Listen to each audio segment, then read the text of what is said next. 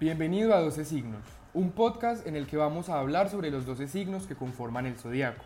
Aprenderemos aquí cómo funcionan, qué es lo que caracteriza a cada uno, cómo responden, qué los motiva y qué se les dificulta en la vida.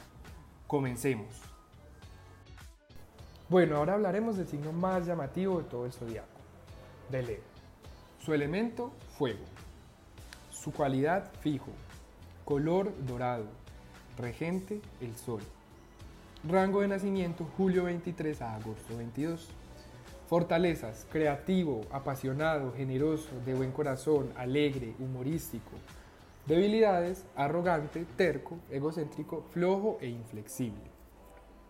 A Leo le gusta el teatro, los días libres, ser admirado, los colores brillantes y divertirse con sus amigos.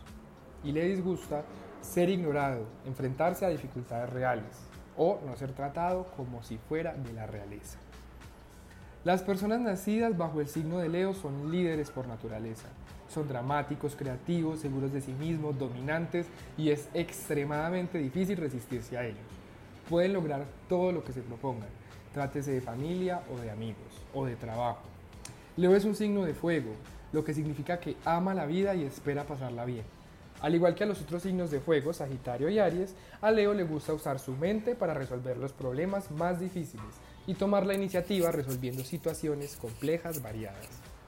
Regido por el Sol, el astro rey, Leo adora al Sol en todas sus formas, lo cual es a su vez una expresión metafórica que hace referencia a su ego.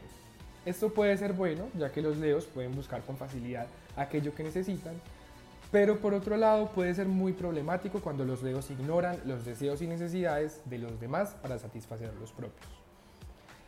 El signo de Leo posee una fuerza especial y un estatus de rey de la selva. Los suele tener una gran cantidad de amigos, los, suelen, los leos suelen tener una gran cantidad de amigos ya que es una persona generosa y leal, son muy seguros de sí mismos, muy atractivos.